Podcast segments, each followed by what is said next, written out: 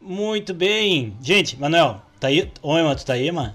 Alô, alô, alô, pessoal! Fala, galera! Tudo Nossa, não me, de, não me deixa assim, cara. Não me, de, não me deixa assim sozinho. Eu fico nervoso, cara, quando eu não te enxergo. É, toque, toque, toque, tá aí? Tá aí? Tá aí. Lembra daquela brincadeirinha que tinha do, do Diabo Rengo? Pode ainda falar do Diabo Rengo, será? Não sei. É muito antigo essas. Provavelmente que... não, cara, porque é muito antigo. Pois é, cara. Eu, eu tenho que me cuidar, cara, com essa história antiga aí, porque eu já tô ficando no clube dos antigos, né? É. E falando em antiga, Manuel, tu sabia que tem uma coisa que tá mudando hoje em dia, né? Dá pra melhorar ainda. Mas antigamente era bem pior, que é a participação feminina na biomecânica. Pois é, cara. Isso é uma coisa que é, é mais do que necessário a gente conversar sobre. É verdade. E para ilustrar isso né, na abertura do episódio de hoje, que a gente tá agora com nessa temporada, a gente tem uma nova dinâmica, né, das nossas uh, curiosidades, né? Uhum. Na Sociedade Brasileira de Biomecânica, né? A nossa querida sociedade aqui brasileira que no ano que vem vai fazer 30 anos, né? Uh, além da nossa atual presidente, a professora Maria Elisete, né? As mulheres elas estão em maioria né, no corpo de associados. Mas, mas não tá bom ainda, né, Manuel? É, eu acho que assim, agora a gente tem março aí. Março é um mês sempre especial quando a gente fala desse tema.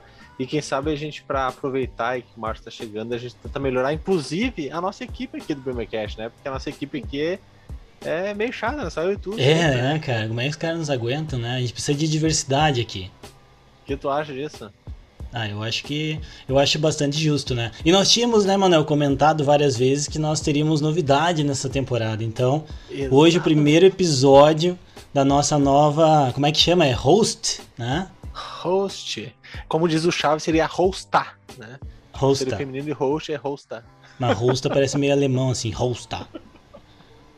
Mas, bom, pessoal, hoje nós temos ah, o prazer de apresentar para vocês, né, a Milena, que é a nova host aqui do Biomecast junto com o Emanuel e com o Felipe. Milena, dá um oi pra galera aí. Oi, gente, tudo bem? Meu nome é Milena, eu sou fisioterapeuta e atualmente eu faço mestrado aqui no programa de pós-graduação multicêntrico em Ciências Fisiológicas na Unipampa. E eu estou muito feliz de estar aqui com vocês hoje. Ah, que maravilha! Nós que estamos felizes tá feliz de tu estar é. tá aqui conosco, né? E agora, assim, vocês vão conhecendo mais a Milena ao longo do episódio de hoje, dos próximos episódios, né? É, mas vamos ver se ela conhece o Biomecast. Como é que a gente pode fazer um teste aí se a Milena escutava o Biomecast antes de virar host? Vamos lá, o que, que tem que acontecer agora, Milena? Agora eu vou chamar a vinheta, então. Bora, vinhetinha!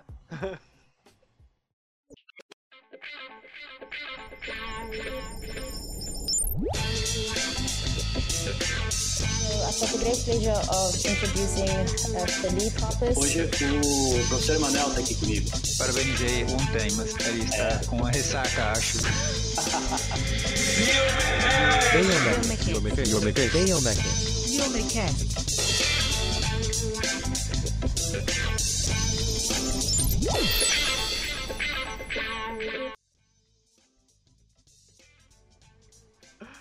Excelente, excelente, muito bom. Ah, é sempre muito bom uh, receber gente aqui e agora saber que a Milena estará conosco aqui de forma fixa, né? Até ela enjoar da gente, né, Felipe? Pode acontecer isso, né? O pessoal Pode, vem aqui né? e vê, putz, né? Vou enjoar desses caras aqui, vou, vou largar de mão. Mas a gente espera que não, a gente espera que ela não, não enjoe da gente, não. E acho que a apresentação da Milena foi, foi formal, né? Foi, formal, foi acadêmica, né? Foi bem acadêmica, né? Eu sou faço mestrado. Fisioterapeuta, fazendo né? mestrado. Mas o que a gente quer saber mesmo é um pouco daquele lado B, né, cara? Lado B dela na biomecânica, né? Então, Milena, assim, ó, tu falou é as ciências fisiológicas, mas e a biomecânica? Eu quero saber disso aí, né? Aqui é o podcast da biomecânica. Bom, eu tô acompanhando a biomecânica desde meu primeiro ano da faculdade, né? E aí eu caí no GENAP, né? Caí no grupo de pesquisa em neuromecânica. Bom, então praticamente toda a minha faculdade aí vem acompanhando o grupo. E eu sempre gostei muito de ensinar, sempre gostei muito de fazer as pessoas entenderem, né, às vezes com piadinhas, né, uma forma mais descontraída, porque eu acho que assim fica mais fácil da gente entender alguns conceitos que às vezes são bem complicados, né? E que às vezes até eu não, não vou saber entender também. Mas essa minha busca, né, essa curiosidade de sempre procurar saber um pouco mais, foi o que me levou até aqui. Inclusive, até ultrapassar algumas barreiras, né? Assim, quando eu tive que usar a programação também, agora, por exemplo, estou estudando Python, e tentar mesclar esses, é, esses vários assuntos, né? Esses vários temas da biomecânica com outras áreas. Além do Muito gosto, chique, né? hein? Por aprender e ensinar. É, muito chique. Pô, quando meteu aí, né, estudando Python, coisa, eu, eu, eu vejo que o podcast tá chique aqui, né? É, Pô. cara, no, Mas tô só no no, bastidor. começo, tô só no começo. É, no bastidor ela tem um apelido, outro, em outro episódio a gente conta o apelido dela. É, E- deixa, vamos devagar, vamos devagar com É, não podemos né, entregar tudo ouvintes. hoje, né? Mas vai ser muito legal, vai ser muito legal a Milena com a gente aqui. A Milena tem muitas ideias interessantes no laboratório, né? E, e eu acho que ela falou que gosta também de umas piadinhas e tal, então tudo a ver com a gente aqui, né, Manuel, no, no Biomecast. Piada, E- se for piada boa, é nossa, né? É, e cara, assim, essa história de não saber, às vezes, acontece com todo mundo. Eu, eu seguidamente aqui no Biomecast, eu tenho que dar aquela estudadinha antes, né, pra não deixar escapar alguma bobagem, né, Manuel? Por, como, por exemplo, a gente, a gente lembra do episódio que a gente confundiu o Joey com o Mark Ramone? Pois é, cara, assim, é tipo, verdade. acontece, temporada entendeu? 1 aí, o pessoal É. da temporada 1 deve lembrar. É, exatamente, né? Bom, hoje, gente, no nosso podcast aqui de biomecânica, né? A gente vai falar sobre um tema bastante objetivo e particular, que são os graus de liberdade, né? Então, assim, ah, quando a gente está estudando a- lá na biomecânica, a gente costuma usar muito essa terminologia. E hoje a gente vai avançar um pouquinho, né, Emma, para entender o que, que isso significa e o que, que a gente pode ajudar vocês que estão estudando a biomecânica ou até mesmo re- relembrando aí conceitos. É, isso é- é muito legal, porque tem muita gente que até aplica, às vezes, o conceito de grau de liberdade. Na fisioterapia, assim, nos cursos, a gente vê muito a gente comentar sobre grau de liberdade, mas pouca gente se dá conta que está falando de biomecânica, né? E entende a biomecânica ah, por trás disso. Inclusive, ontem ah, eu comecei uma, uma turma de biomecânica nova, né? Na faculdade e a primeira aula a gente estava conversando lá eu já comentei de grau de liberdade, né? Falei, ó, vocês já viram isso ao, longo dos, dos outras disciplinas, ao longo do semestre, desde a anatomia, é, o pessoal vai falando de grau de liberdade, porque vai, vai falando de, de movimentos possíveis da articulação, e a gente começa a introduzir isso. Inclusive, Milena, tu lembra disso, provavelmente na tua graduação, né? Agora estou no mestrado, mas na graduação da fisioterapia, que é bastante falado, né? da- dos graus de liberdade articular. Assim, desde o começo, né? Lá na anatomia, nas primeiras disciplinas, lá do comecinho, a gente vê sobre eles, né? Sobre os planos e eixos, né? Quem tá acompanhando aí vai, vai lembrar desses termos também, porque é uma coisa que a gente tá sempre usando, né? E acaba às vezes não percebendo. Então lá na Sobota. anatomia. O pessoal usa É. o sobota ainda, Milena, na- nas aulas de anatomia ou é só do ah, meu tempo eu que era o usava, sobota? acho que usa. É? O Néter também. Sim, É. é. Eu acho que o Sobota é tipo o Ramil, assim, no biomecânica, né? É, É. né? Tem que usar. né? Pegar o livrinho para acompanhar lá o roteiro, né? Bom, mas voltando aqui, lá na anatomia a gente aprende os planos e eixos, né? Então, nós temos o plano sagital, com eixo médio lateral ou lateral-lateral. Também temos o plano frontal ou coronal, com eixo antero-posterior. E o plano transverso ou horizontal, que vai ter, então, esse eixo longitudinal. né? E essa terminologia, então, o que a gente usa normalmente para se referir a esses termos é, e planos que uma articulação se movimenta são os graus de liberdade.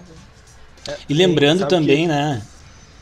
Pode falar, falar. pode falar. Não, porque eu ia dizer. Para o ímpar, que- para, para o ímpar, para o ímpar. Para o ímpar. É que a gente tá com assinado só dois, que a gente vai ter que pegar essa, essa, esse time agora com três, né? Pra gente não se atravessar. Mas é porque o que eu ia falar é que quando a gente fala de plano e eixo, ah, inclusive a, a, Milan comentou, né? Que às vezes lá no início do curso a gente vê, e daí parece super simples, né? Um- é um conceito simples para biomecânica, básico, digamos assim, da base da biomecânica, mas assim, ó, tu pode pegar o pessoal às vezes que está se formando, e às vezes eu dou aula pro pessoal se formando, eu pergunto, ah, pessoal, vocês lembram quais são os planos de movimento? E o pessoal até sabe, assim, mas demora para sair, sabe? Para lembrar que o plano sagital vai dividir o corpo em lado direito, esquerdo, frontal, anterior, posterior, transverso, superior, inferior. Então até eles fazerem as ligações e qual movimento está correndo em cada plano, se liga, e às vezes isso é no pessoal que está se formando ali, né? Os, os chamados formandos, né? E lembrando, É né, gente, que a gente sempre considera a posição de referência anatômica, né, para fazer essa orientação aí dos planos e eixos, né?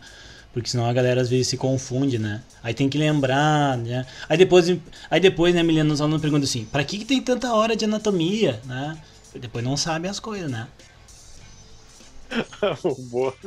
É, é, fiz uma média aí com os professores de anatomia agora. É, fez uma média com os professores de anatomia. Mas é que isso, às vezes, assim, a pessoa tem um, pode ter um, uma carga horária grande também e, e não tem interesse, né? Eu sempre falo que tem muito a ver com interesse, né? Porque... É que eu acho que quando a gente está no começo da faculdade, essas disciplinas mais de base, a gente não tem noção da aplicação delas hum. ainda, entendeu? Eu já acho que tinha que ser assim, ó. Na primeira primeiro mês de aula na universidade, tu tinha que ter uma aula tipo de oitavo semestre, assim. Entendeu? De chegar a professora e o professor chegar na sala de aula e falar falar um negócio que ninguém entende nada. Daí, ah, vocês querem entender isso aqui? Bom, então agora volta lá no primeiro semestre e caprichem. Porque é uma coisa diferente, né? A gente não está preparado para estudar aquilo. E aí começa tendo que ter, ter aquela ideia de decorar, né, Milena? Assim, ah, tem que decorar, tem que decorar. Porque é a maneira mais rápida de fazer a prova, né? E de, passar, enfim, né? Aquela coisa toda, né? Uh, e acaba esquecendo como é que eu contextualizo tudo, aquilo, tudo aquilo, né? Sem falar, né, Milena, que depois tem umas coisas que mudam de nome, né? Quando vocês começam a avançar para outras disciplinas. Quando a gente avança na, na educação física, assim também. Ah, sim, com certeza. E aproveitando isso que você falou, é que a gente entra às vezes na faculdade muito novo também, né? Eu, se pudesse, eu assistiria todas as aulas de novo, desde o começo, sem a questão das provas e desse nervosismo, né? Que ia ser bem proveitoso. Bom, e essa terminologia que a gente conversou, né, tem um nome próprio, que onde as articulações se movimentam, que são os graus de liberdade, que é o tema do Biomecast de hoje. É. Joia. E esses graus de quando fala assim, mano, imagina assim, ó, se tu se teu cérebro fosse uma esponja hoje, sem o conhecimento da fisioterapia, e te falasse assim, graus de liberdade, o que, que tu pensaria assim? Isso não Meu tá no é roteiro, é gente. já, é, já saímos do roteiro tá do episódio. Roteiro. É, a maioria das coisas que a gente falou aqui não tá no roteiro. E meu cérebro é uma esponja, né, cara? Tem que ser, a gente tá sempre. Ah, você saiu bem, você saiu bem. Tem que sair bem. Uh, o, quando pensa, bah, grau de liberdade, assim, é, é complicado, porque daí o pessoal cada depende da tua área, tu vai querer puxar para um lado. Mas basicamente pensa assim, é o quanto tu consegue ficar livre, e daí quando tá falando de uma articulação, né, o quanto aquela articulação é livre. Então pode levar para esse lado de forma bem simplificada. É, e essa relação entre o grau de liberdade e o plano de movimento, na verdade ela é bem simplificada mesmo, né? Porque eu costumo falar isso e, e a Milena também faz docência orientada com a gente aqui, a gente comenta com os alunos, né, que ah, o que a gente vê na graduação é uma isca, entendeu? É, sabe quando vai no açude lá, Emanuel? Tu costuma pescar de vez em quando? Já levou o Arthur pra pescar ou não? Não levei ele pra pescar ainda, cara. Tá aí, ó. Então. Vai ter que ser uma experiência é. Aí vai pegar aquele farelinho de pão ali, né? E vai jogar assim na, na, na, água, né? Não vai poder ser aqui, porque aqui faz três anos que não chove, tá tudo seco, né? Mas aonde tem água, e aí vão vir ali aqueles peixinhos e tal, né? E eles vão se, eles se interessam por aquilo. Então na graduação a gente tem que interessar. E começa mais simplificado, né? Então a gente trabalha com três graus de liberdade. Cada grau correspondendo né, a, a, a um plano, a gente vai explorar isso mais na sequência. Mas é importante, gente, vocês perceberem o seguinte: esse tema é um tema mais complexo, tá? Ele é um tema que avança um pouco mais, porque talvez vocês já estejam se perguntando, né? O que, que acontece quando uma articulação faz um movimento de circundação, por exemplo? Nome bonito esse, né? Circundação. Tá? Quantos graus de liberdade estão envolvidos ali? E outra, vamos avançar um pouquinho mais da biomecânica, né? Imagina se a gente tiver que fazer uma modelagem de uma articulação. Ela não vai poder só fazer flexão, extensão, uhum adução, abdução, rotação interna e externa, ou rotação medial lateral, né? Porque se eu combinar daqui a pouco, né? Inclusive foi nossa temporalmente no, no momento que nós estamos aqui foi a nossa aula de cinese semana passada, lembra Milena que a gente falou de tornozelo, né? E aí tinha exatamente isso. Então, pô, quantos graus de liberdade tem ali então quando eu combino algumas coisas, né? Então tem algumas situações, gente, que vocês vão encontrar autores que referem a mais graus de liberdade. Só que a gente precisa aqui ser reducionista um pouquinho para esse episódio especial aqui de grau de liberdade. Mais adiante a gente pode avançar em, em mais complexidade nele. É um episódio especial, por ser grau de verdade especial, porque a gente tem a Milena hoje, né? Então é um episódio super especial. E eu, só que eu tava pensando agora, Felipe, até eu vou fazer. Milena, assim, não se assusta, porque aqui a gente tem que realmente esperar de tudo. Porque, por exemplo, quando o Felipe botou a pescaria no meio, eu falei, meu Deus, pra onde é que vai ir? E sempre vai pra algum lugar bom, cara. Isso aí é, é a beleza, a gente sempre tá aprendendo aqui, pegando. Né? Esse é o dom da, da docência que o professor Felipe tem aí e a gente vai, vai pegando. Chorrindo. Como é que é aquele memezinho que tem no WhatsApp, chorrindo?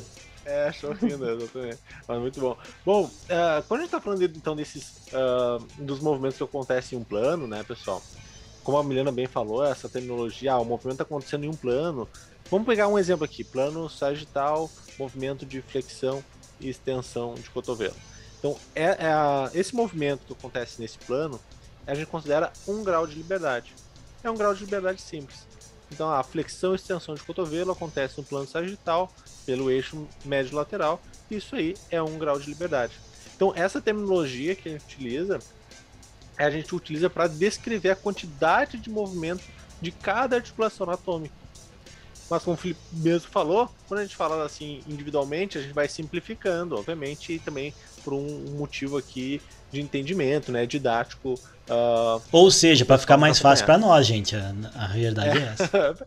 para nós, nós ouvintes, né, é isso aí. Uh, então, uma articulação, quando a gente fala assim, ah, essa articulação aí tem um grau de liberdade, tá indicando o quê? Indicando que ela está permitindo aí que o segmento está se movimentando ao longo de um plano de movimento. Mas veja só, vou dar um outro exemplo aqui. Pega a articulação do ombro.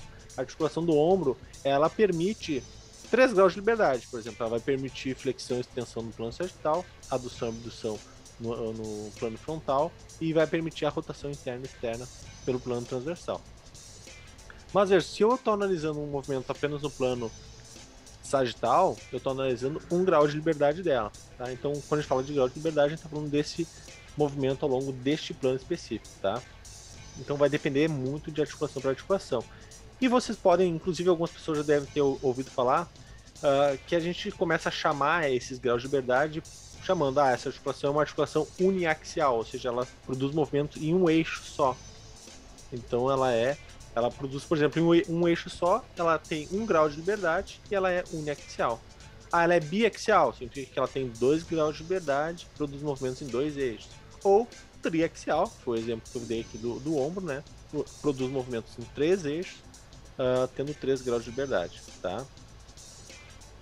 Uh, mas, ah, interessante outra coisa que até eu tava pensando isso, pô, quando o pensamento é mais rápido que a fala é complicado, né? Mas eu tava pensando exatamente no sentido, no sentido quando a gente pega, por exemplo, o ombro e o quadril. Ambos têm 3 graus de liberdade. O ombro e o quadril, ambos têm 3 graus de liberdade. Mas o ombro tem mais movimento que o quadril. Então a gente não pode confundir, pessoal, você não pode confundir os graus de liberdade com necessariamente a quantidade ou a capacidade de movimento que essa articulação vai ter, a quantidade de mobilidade, né? Que a articulação vai ter. Não necessariamente. O ombro tem grande mobilidade, o quadril tem menor mobilidade, tá? Então não é uma relação direta. Depende da pessoa, né? É, depende da pessoa aí, né? Que, pá, meu ombro, cara, tá com muito pouca mobilidade. Nossa, quadril até vai, agora ombro, cruzes, cara. Se eu vou fazer é, aquele alongamentozinho assim de. Sabe aquele alongamento de levar o braço para trás e tal? Uhum. Eu faço toda a rotação de tronco, cara. É. E essa é. história de ficar sentado é pior ainda, né? Tipo, eu acho que. É, reduz, a, reduz a movimentação, mas não reduz o grau de liberdade. É importante isso, né? A articulação não perde grau de liberdade, ela perde mobilidade. Será que dá pra falar assim? Exatamente. É, isso aí. Pode perder. É, isso aí.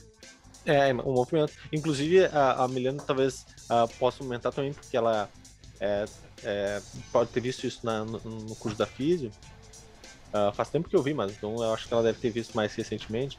Mas quando a gente fala de movimentos artrocinemáticos, que a Físio fala muito dentro da terapia manual, uh, são movimentos que são além dos graus de liberdade. Então aqui a gente está focando nesses movimentos uh, osteocinemáticos, né, que produzem esses movimentos.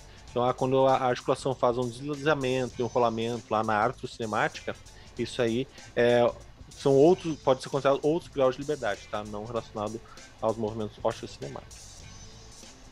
É isso, cai no que a gente estava comentando antes, né, Milena, de que se combina movimentos, dá mais opções, né? E aí, imagina fazer lá no Python a programação para simular um movimento, uma articulação, né? E essa articulação tem, sei lá, 8 graus de liberdade, daí complica a vida. Puxa, até fala- com um já complica. Mais fácil. É, esse é o ponto, né? Tá, então, ah, disso tudo que a gente conversou até agora, deu pra gente lembrar, né, gente, que primeiro tudo começa lá com a posição anatômica pra gente identificar quais os planos em que as articulações têm movimento, quais os eixos que elas têm ah, capacidade de se mover. Nós associamos, então, né, a Miliana explicou essa parte, depois o Emanuel comentou que a gente associa esse plano, esse eixo com um grau de liberdade. Ah, a gente pode ter articulações com um, dois ou três graus de liberdade, até nessa fase que a gente está conversando aqui com vocês hoje. E não necessariamente uma articulação com mais graus de liberdade quer dizer que ela vai ter maiores amplitudes de, de descrever um arco, por exemplo. Né? Que o Emanuel trouxe o exemplo de ombro e, e quadril, né? ah, como um- uma, uma situação. Mas teria outra, várias outras comparações aí que a gente poderia ter, né? E até mesmo, né, questões, por exemplo, como assimetrias, né? Ah, eu lembro que uma vez eu estava montando um material para uma aula e aí eu fui atrás de alguns artigos, né? E alguns artigos indicando que jogadores de futebol, por exemplo, ah, as assimetrias na flexibilidade, né, e coisas assim, na mobilidade, né, elas se mostraram fatores importantes para uma lesão, né? Então, pô, mas as- a articulação do lado direito e esquerdo tem o mesmo número de graus de liberdade, mas elas não têm a mesma amplitude de movimento. Então não dá para confundir a palavra graus, gente, com a medida angular, tá? Porque ali é uma questão tipo de nível, nível de liberdade que tem. Tem um nível, tem dois níveis, tem três níveis e assim e assim por diante.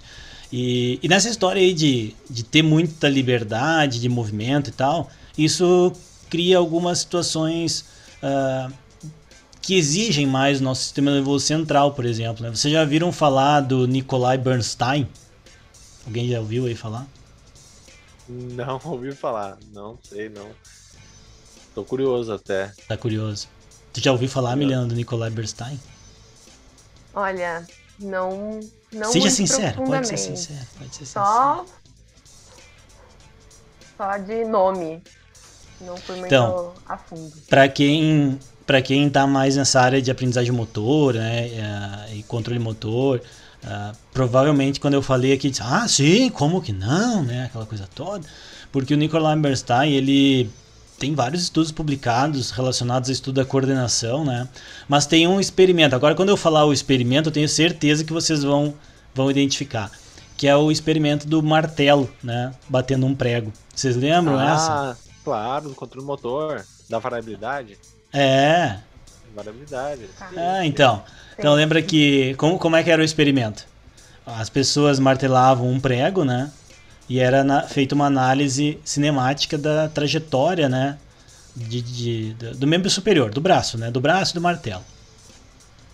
E aí o Bernstein, né? Aqui, pessoal, resumindo né, a história toda aqui, é, mostrou que mesmo a gente acertando a martelada no martelo, né? O movimento é, isso, a martelada no prego, acertando no prego lá, né?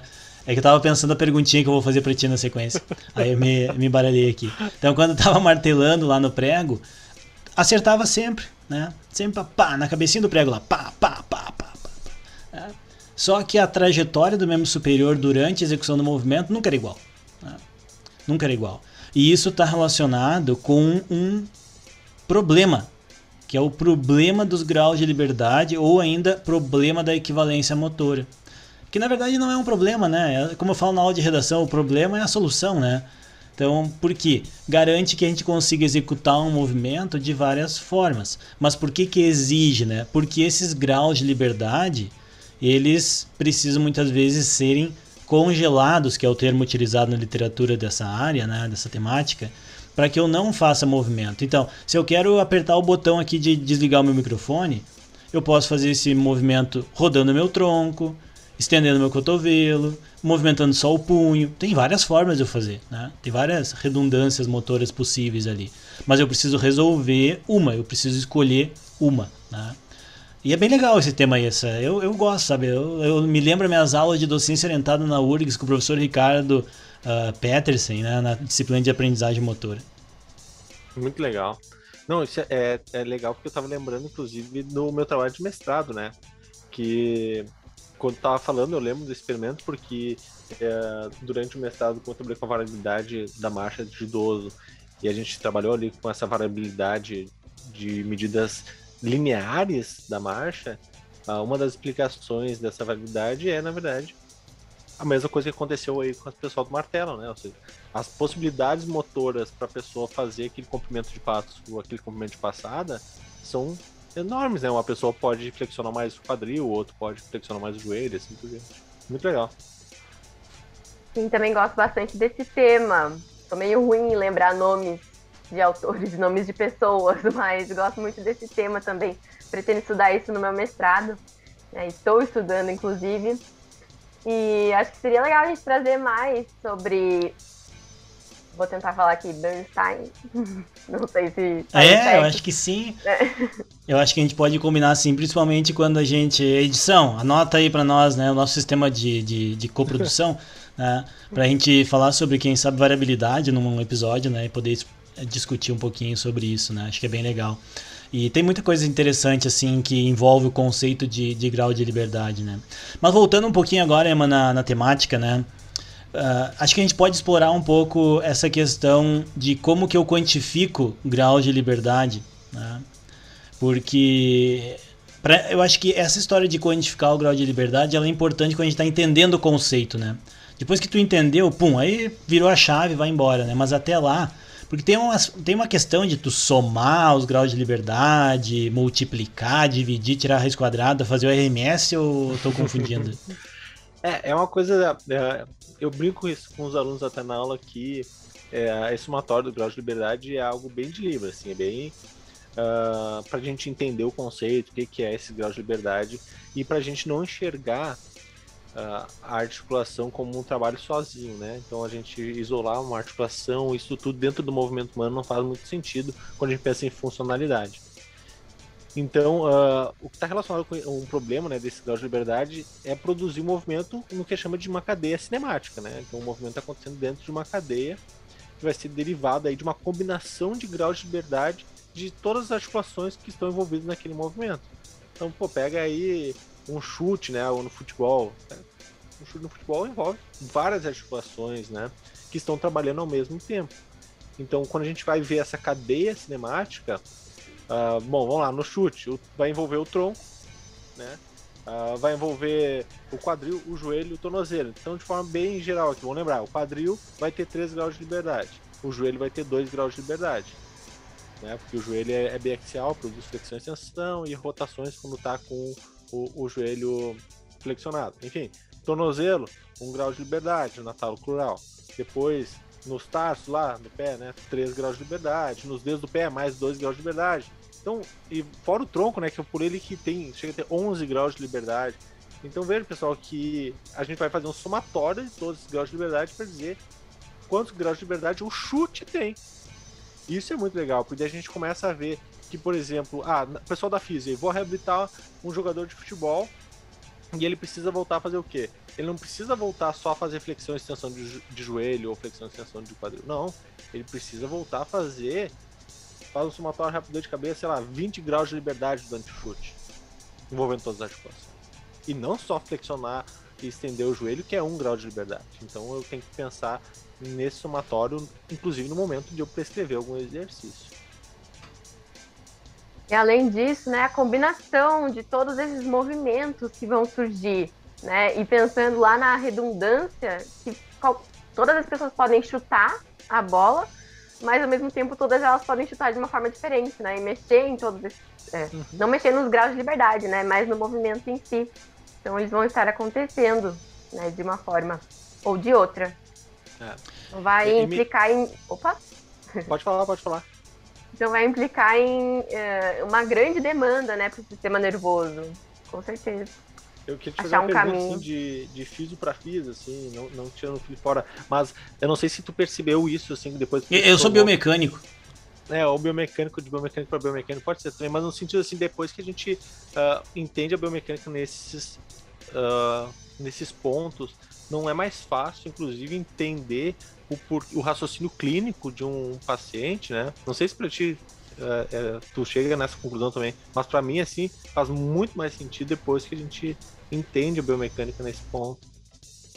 Sim, com certeza, porque daí vem justamente de atender o paciente completo, né? Porque você não uhum. vai tratar só o chute dele, você tem que considerar tudo que envolve, né? Chutar uma bola novamente, no caso de um jogador de futebol, por exemplo. Exatamente. Muito legal. É, e se a gente for pensar assim, né? Essa aí é só a ponta do iceberg, né?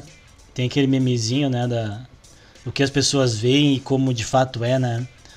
Uh, por exemplo, o Biomecast, uh, biomecânica.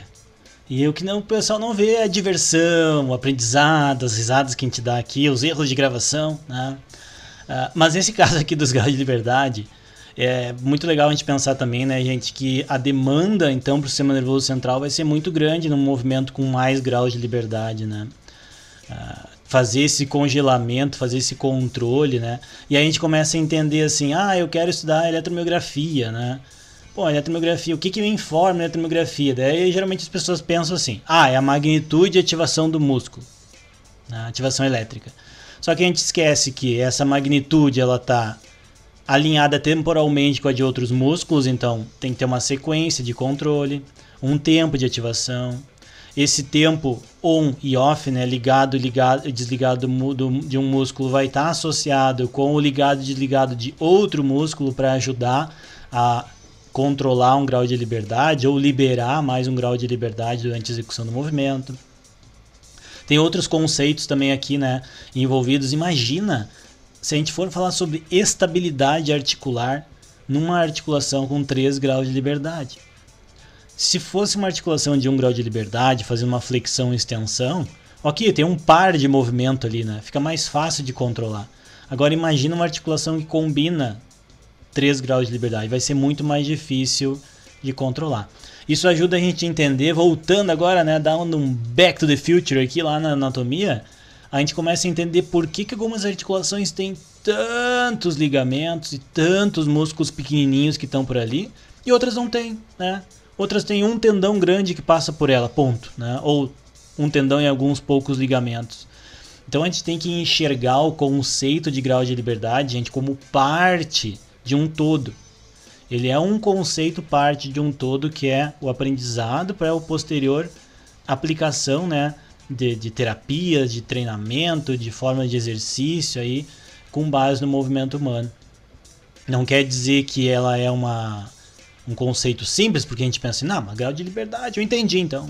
Cada grau de liberdade é um plano de movimento, três planos, três graus de liberdade, deu para bola, né?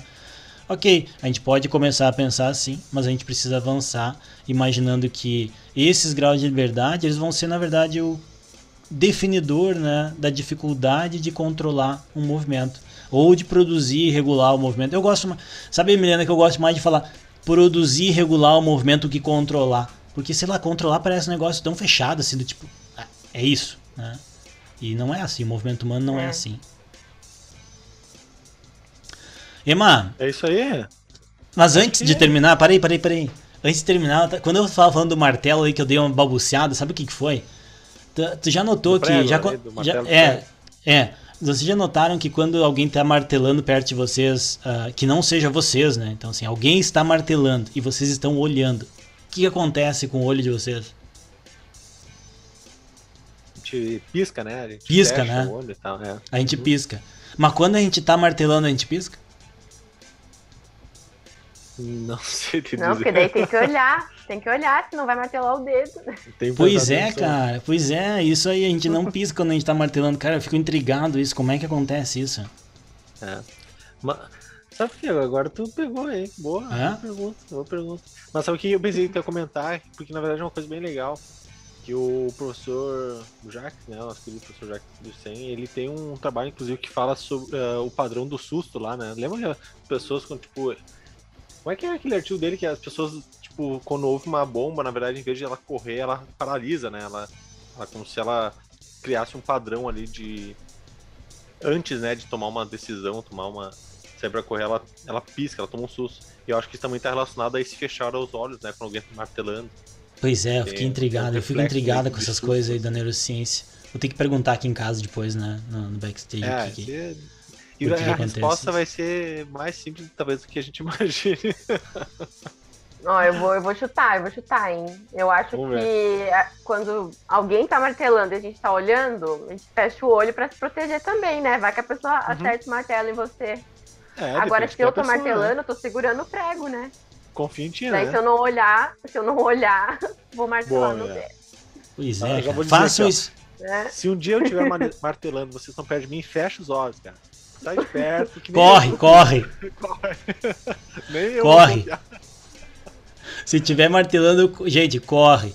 Cara, e assim, a última coisa agora pra fechar o episódio, que eu acho que é importante a gente mencionar também, né? Nós tivemos alguns episódios em que nós falamos sobre avaliação cinemática bidimensional e tridimensional.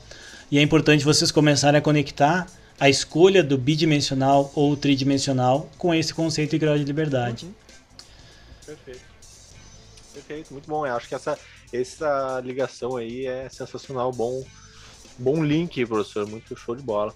Assim, ó, eu vou dizer o seguinte, adorei o episódio de hoje, adorei a participação da Milena, mas eu até vou deixar isso para os nossos ouvintes. Pessoal, assim, ó, ah, vocês estão ouvindo aí, curtindo a participação da Milena, não esqueça de marcarmos nós três aí nas redes sociais para a gente saber, né, que vocês estão curtindo agora a Milena no Belmecast.